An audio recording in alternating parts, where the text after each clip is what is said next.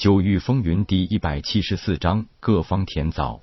作为四大宗门之一，天星帝国的丹火宗最妖孽弟子的火傲六品火灵脉，现年十八岁，乃是丹火宗大长老的亲传弟子。如今灵海境中期修为，也不过才是高级灵丹师而已，至今尚且没有成功炼制过一枚上品灵海丹。本以为这次是十拿九稳的夺魁，没想到会遇见夜空这种变态妖孽，也只好屈居第二。紫云宗大长老无极的亲传弟子林旭夺得第三名，替紫云宗得到一个积分。但拿出价值一千灵石的原材料来炼制成功率极低的丹药参加比赛，这本身就是一份豪气。夜空已经震惊到了所有人，当然更多的人以为是神风问道院在背后支持。而内心更是波澜壮阔的玄意也暗自叹息，他想不到近半年多的时间，夜空竟然成长到了这种惊人地步。除了替神风问道院再次拿到三个积分外，单道大比第一名的奖励同样是极为优厚，是十株极品灵药幻灵草。这种幻灵草乃是炼制灵海丹最主要的材料，每株价值接近一千灵石。第二名的奖励则是三株幻灵草，第三名的奖励是一株幻灵草。一直看不起夜空的气道院柳凌云和丹道院江云浩两人心里更加不是滋味，尤其是江云浩，灵海丹的炼制难度他是最深有体会的。废品率实在已经是高的离谱，就算他本人现在也已经是顶级灵丹师，炼制出极品灵海丹的成功率也只有一成。夜空敢用这个灵海丹参赛，不是他太狂，就是他的确有过人的本领。江云浩甚至有些后悔与夜空失之交臂，也暗自痛恨这小子为什么一直隐藏的这么深。三项枯燥的比赛让神风问道院收获了十一个积分，天星问道院收获两个积分，大德问道院收获两个积分，丹火宗收获两个积分，紫云宗收获一个积分。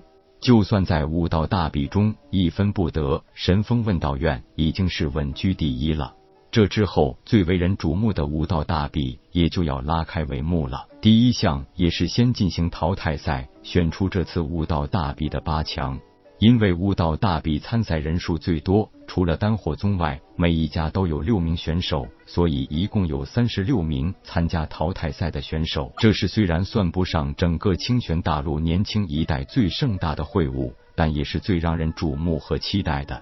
为了让选手有更好的状态。早早结束了当前的赛况，决定第二天起分两天进行淘汰赛和排位赛。在神风问道院休息的会馆这边，夜空已经成了所有人的焦点。秦明、叶小倩、柳英、江明道、江琪等人也都一起前来道贺，声称会晤结束一定要好好庆祝一番。一场场龙争虎斗过后，八强产生，而初赛的结果也是让人大跌眼镜。夜空几乎是压倒性的战胜对手，顺利进入八强。一路上同阶之间的对手几乎从来没有夜空两合之敌，都是被一拳轰下比斗台。而神风问道院，包括卢飞和柳成宇两个灵海境中期在内的所有选手，全部落选八强。所有进入八强的，除了夜空之外，都是灵海境中期修为。当然，年龄最大的也不超过二十，夜空年龄最小。只有十六岁多一点，其余七名入选八强的选手，有四名是神剑宗弟子，有三名是盖宗弟子，其他学院和宗门全部被排除在八强之外。夜空的闯入八强，再次让所有人侧目。这个妖孽已经用实力证实了自己，他哪里是全属性废灵脉，这完全是全属性妖孽啊！在比赛中，夜空分别使用过沧浪七蝶、烈焰诀、旋风破和惊雷刺四种不同属性的武技，而且让所有人都深深体会得到，那每一种属性的武技都与他的灵脉完全契合，这完全打破了清玄大陆对武道的认知。有人失望，有人懊悔，有人嫉妒，有人仇视。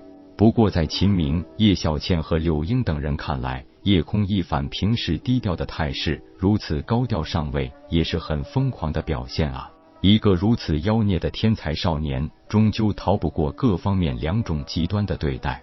以玄逸为代表的神风问道院都分成了两种态度，更何况是其他人呢？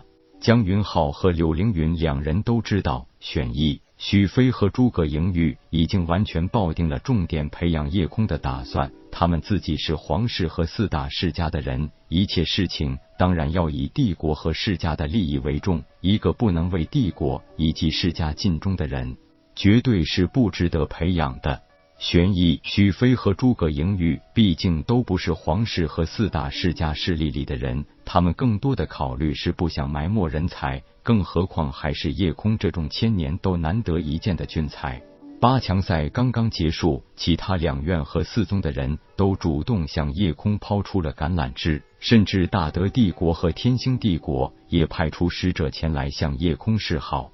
几乎无一例外的都是直接表明，一旦叶空转问道院或转投宗门，都会得到学院或宗门最大限度的资源供给和权力庇护，让叶空可以完全没有任何后顾之忧的努力修炼。希望叶空可以成长为清玄大陆巅峰的存在。见到蜂拥而至的各方势力，极力拉拢叶空，许飞满脸怒色的道。一群势力小人看到夜空有了巨大的发展潜力，就像苍蝇见了臭肉一样盯上来。院长，我们也应该有所表示才是吧？玄毅微笑着摇摇头道：“不用。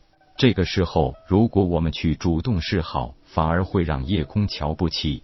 我看人从来没错过，虽然这个夜空一直以来所表现的。”是那种对什么势力都若即若离的反应，但这不代表叶空是一个见利忘义的人。我们无需利用好处去拉拢他，只要尽力去维护他，不受到不公正的待遇就好。适当的时候替他挡下一些他还无法面对的危机，这就足够了。如果他真是可以被他人利诱而离开神风问道院的，也根本不值得我们挽留了。诸葛莹玉一笑道：“虽然我对夜空了解不多，但是从金鼎商会杜长老和柳英丫头口中，多少还是知道一些。其实我对宁先生的人品是万分敬重的，以宁先生的为人，培养出来的弟子也不会差到哪去。虽然我也想对夜空有些特殊照顾和培养，但那并不能作为谢恩讨报的本钱。不过我相信夜空会重视跟咱们学院这点感情的。”